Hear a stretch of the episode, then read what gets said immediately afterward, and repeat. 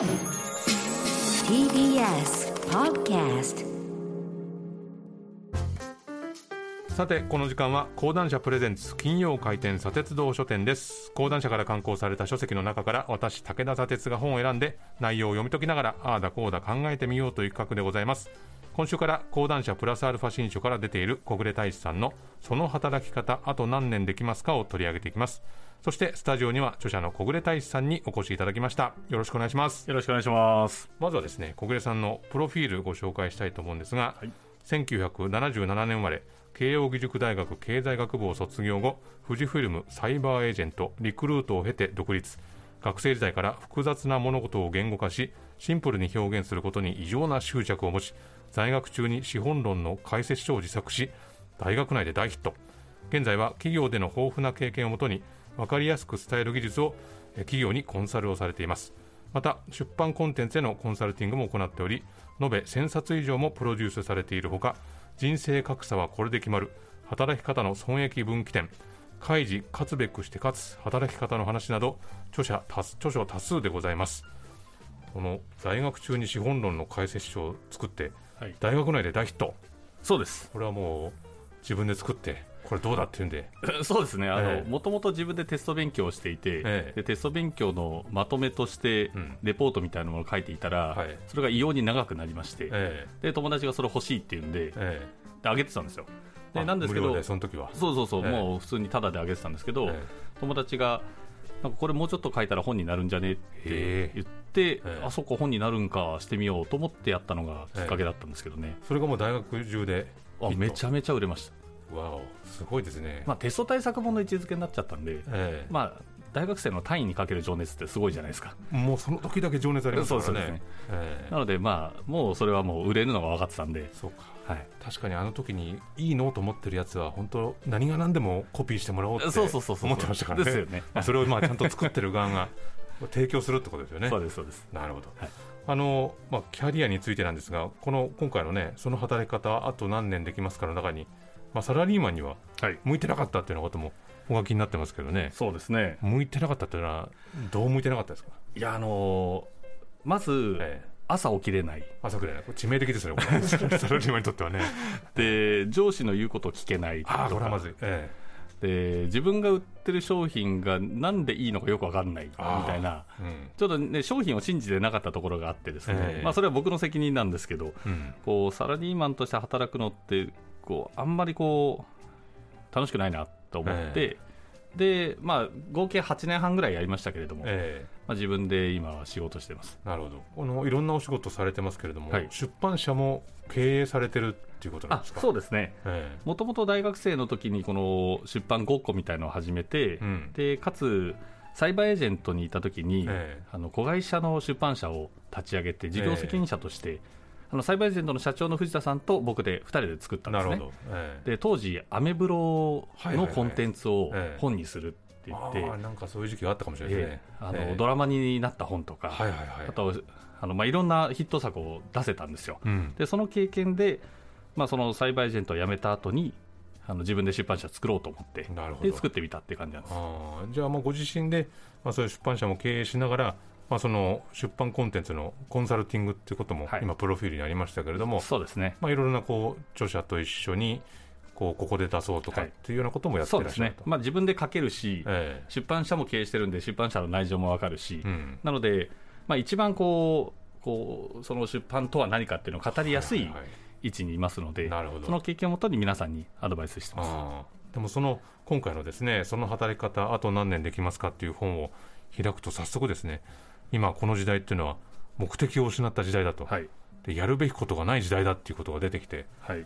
ちょっとちょっといきなりこう暗い話だなとか悲観的な話だなっていうところから 入るわけですけどこれはどうどういう意味合いですか？正直、もうい、日本ってすごく住みやすいし、えすごくこうちゃんとしてますよね、皆さんね。まあそうですね。ね家電もなかなか壊れないし、ええ。もう圧倒的に足りないものってもうないと思うんですよね。うん。昔はあったじゃないですか、ええ。なんかこう、クーラーがないとか、冷蔵庫がないとか、はいはいはい。あった時代あったありましたけれども、現状、その生活にもう明らかな不便を感じるその不足状態ってもうないと思うんですよね。うん。だから普通の考えをしてると、もうなんか当たり前のものをもう一回作り直すみたいな、うん。今までの延長線になってしまうので、ええ。だからそれがこう目的を失った時代というふうに僕は表現してるんですけど、あ新しくこうこれをやりさえすれば僕らの生活が圧倒的に改善されるっていうのがもはやなくなっちゃったんじゃないかと、まあ、見つけられにくい時代なんじゃないかなっていうふうに思ってます。まあでもこの5本の中でも本当にその今この現状日本の中にこう熱意あふれる社員というのが少ないんだと、はい。ある調査で6%でしたっけ、うんうんうん。はい。6%ってだってこのラジオ大体56人6人ぐらいでやってますから、うんほぼ誰も熱意がないというパーセンテージで言うとなっちゃいますけどええ どうしてこんなにこの熱意あふれる社員っていうのが日本には、まあ、先ほどお話しされたところともつながってくるんですそうなんですよね。だからその自分がやってる仕事がどこにつながってるかわからないとか、うん。これの仕事って結局やんなくてもいいんじゃないのっていうふうに、うん。はたと気づいてしまった人がたくさんいるっていうことだと思うんですよ。うん。で昔はこう徹夜してでも自分の仕事をやった感があったので、え。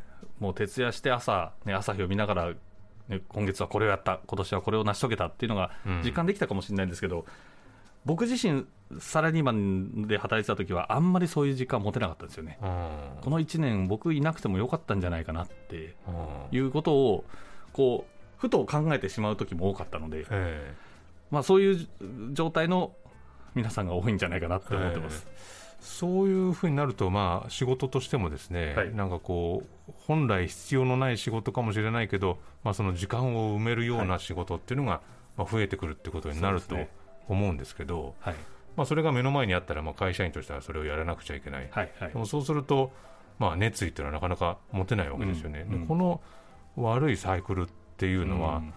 どういうふうに打開すればいやいいんでしょうね？なんかあのみんなちゃんとしすぎでかつ、ん。みんな誰かのために働いちゃってると思うんですね。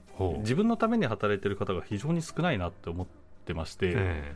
あの誰かの体裁を維持するためにとか、うん。誰かのメンツを保つために、えうん。えー人の顔色を伺ってこうみんながやってることをそのままやっていかなきゃいけないっていう感じになっちゃってると、で自分が本当にやりたいことを見失ってる気もしますし、ええ。本当に自分がやりたいことってもはや聞かれても出てこない出てこないぐらいもう忘れちゃってると思うんですよね。え。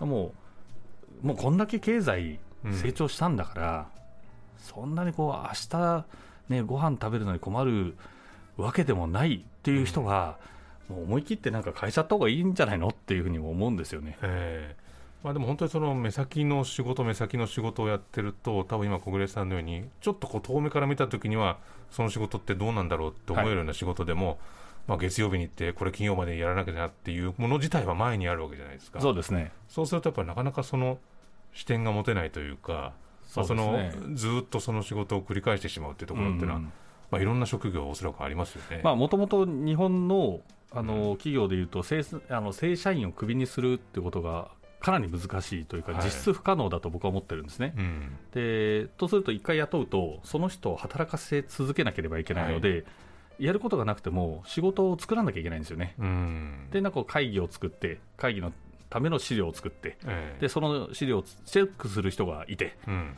で、そもそも意味がない会議をずっと続けてる。うんとか、そういうことがよく よくよく、まあ、はいはい特に大企業、僕がいた大企業でもありましたけれども、そういうことがあるんじゃないかなと思うんですよね。まあ、よくある話ですけど、会議をどうやったら短くできるかっていう会議をするみたいなね、そうそうそうそう。いうのがよく ありますけどね、まあそうすると、まあこのいわゆる働かないおじさん問題とか、それは出てくるわけですけど、うん。まあ、そのこの本の中で、まあ、労働生産性から、まあ、自己生産性へというような言葉が出てきますけれども、はい。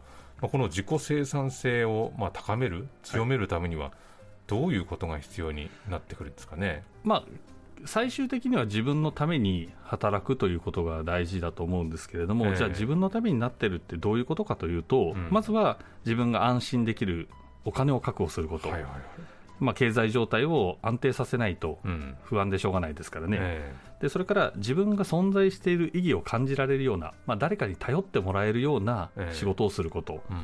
でかつその自分がストレスをあのフルに感じてしまうようなものを避ける力を持つこと、えこの3つがすごく大事だなと思っていて、えうん。プラス選択肢を持てるようになること、うん。これがあの僕は重要な指標だと思っています。で、まあいずれにしても、え自分の本当に自分のためにあの考えていったら、この3つは、なんとなくこう自分の中でぼんやりと解は出てくると思うんですよ、うん。できるかどうかは別にして、ええ。こんなことやったらいいのかなっていうのが出てくると思うので、そこにまっすぐに進んでいくことがまずはええ。解決策になるんじゃないかなと思っています。まあ、この本だと、まあ、その経済状態、そしはい。て自己存在感、はい。そして回避能力と、はい。そしてプラスアルファで、まあ、その選択肢を持つとはい。いうことなわけですね、まあ、この最初の3つ、いや、今、働いてる上で、そんなにすぐに実行できないよと思ったとしても、まあ、まずは頭の中に浮かべるっていうことが大事になるってことですかね。そうですね。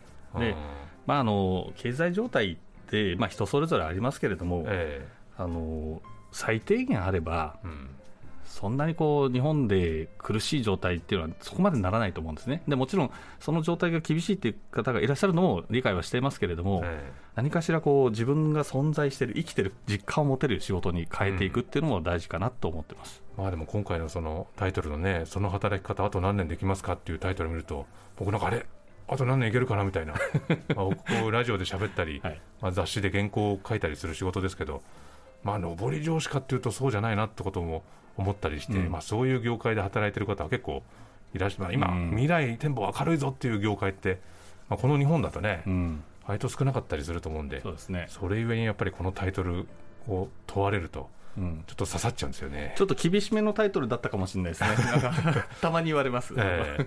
まあまあその問いかけからまあ本が始まるわけでございますけれども、まあ、今週はですねひとまずこの辺りでございましてまた来週もえこちらの本を中心に小暮大使さんにインタビューしていきたいというふうに思っております。このコーナーはポッドキャストでも配信しております。そちらもチェックしてみてください。